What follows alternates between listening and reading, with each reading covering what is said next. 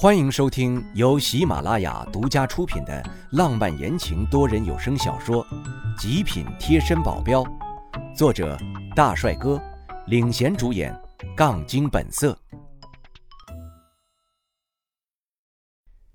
第一百零六章，奇怪的男人。那男人也很开心的摸了摸叔的头发，看那发自内心的微笑，我有点混乱了。这个人不像是坏人呢。他们真的是邪教的？我放下了警惕，走到另一边去开门。原来门外站的是袁叔，他看见我进来，许久没有出去，还以为我出了什么事儿，才过来找我。我往屋子里瞄了一眼，那两个人相处得很融洽，有说有笑的。特别是这时候的叔，就跟没有长大的小孩一样，黏着父母不想放手。他们还是像之前我看到的那样的衣服，并没有换上晚礼服之类的。我再往大厅看去，眼睛随意的扫了一圈，并没有看见跟他们一样装束的人。会不会他们就仅仅来了两个人？如果是这样，我并不清楚那个男人的实力，但是至少我不会比他差。就算不能赢他，也是能牵制住他的。然后再让袁叔趁机带着书出去。最主要的是，这里面不能发出太大的动静，要不然外面的人就会进来。能开这么大的博览会的东家背后的实力可不容小觑，到时候就算我一个人都不一定能逃出去。这样一想又不好办了。我剑眉看着他，他也有所感应的看过来，舒不悦的嘟起小嘴儿，很不乐意的把那男人的脸扳了回去。爸爸，你都不看我。男人苦笑，乖，小叔别闹，等下爸爸带你去吃好吃的。好。叔想吃爸爸的棒棒糖，我如同听见了晴天霹雳一样，这，这应该不是我想的那样吧？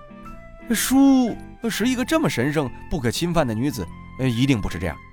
然而我却看见了男人黝黑的脸下慢慢露出了一点红晕。小叔，你先乖乖坐着，爸爸先去解决点事情。他这句话的声音中带着淡淡的沙哑，我总觉得充满了情欲。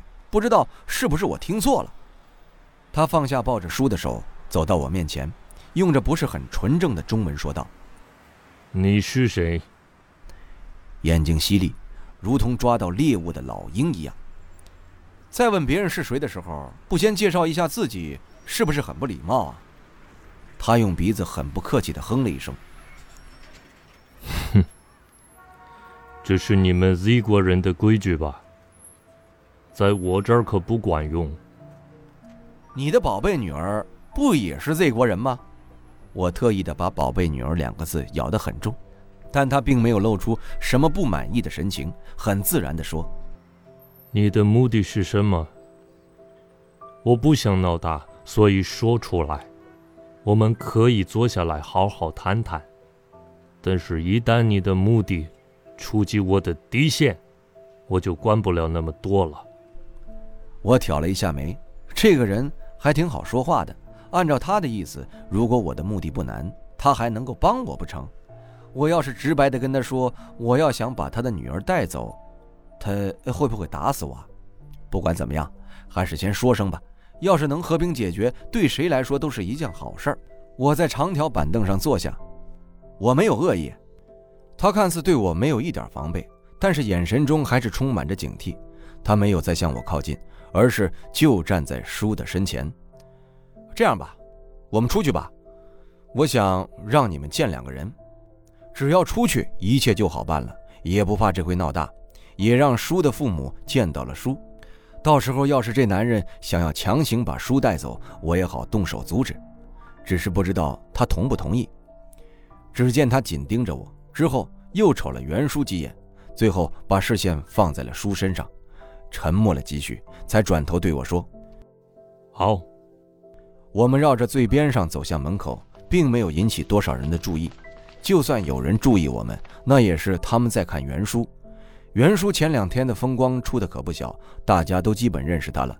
为了防止更多人看向我这边，我把袁叔给支开了。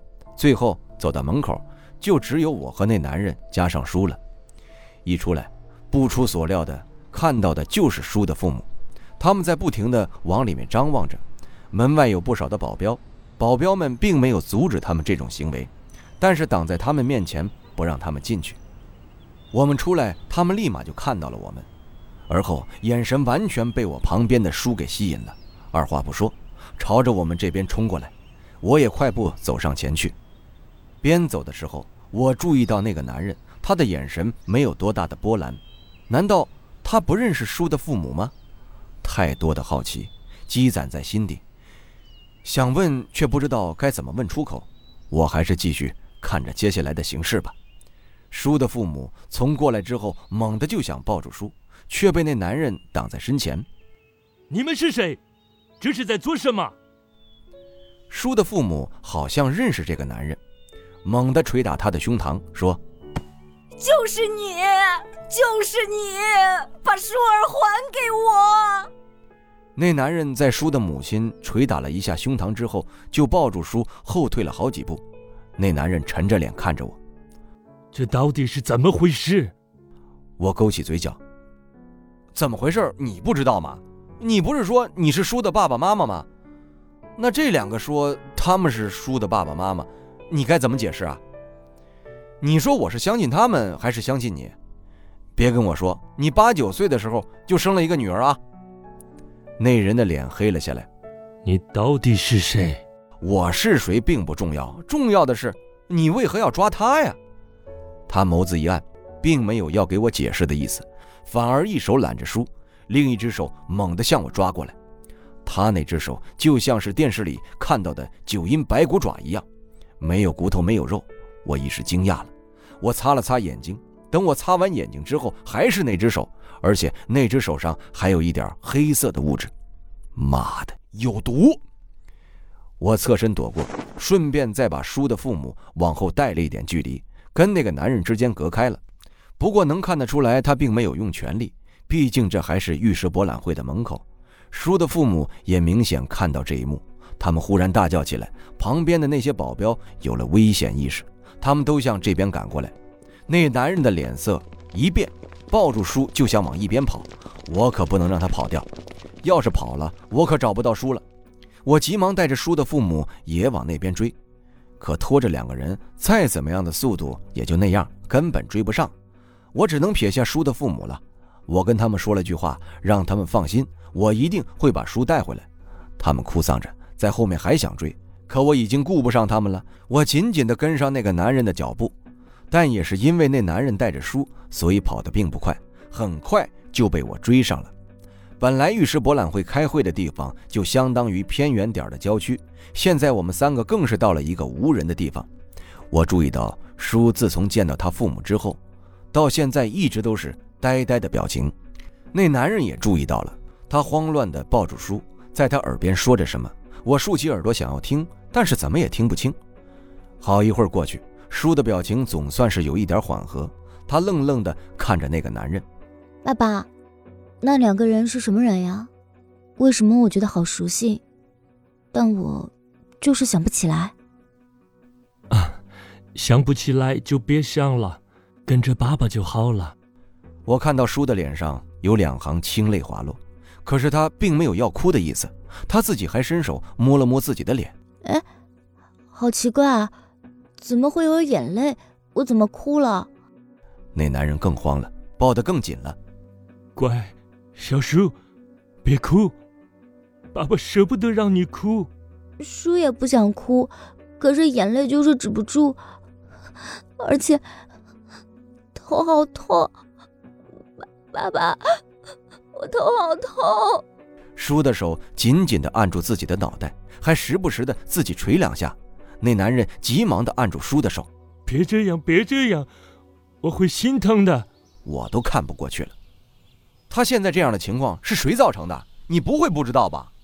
我看得出来，你对叔的感情是真的。那为什么要让他痛苦呢？让他知道所有的一切真相不就好了吗？他忽然疯狂地对我吼道：“你知道什么？你以为我不想吗？”爸爸，你不生气了？不生气了？书不痛，不痛了。书嘴上说着不痛，表情却是极其痛苦。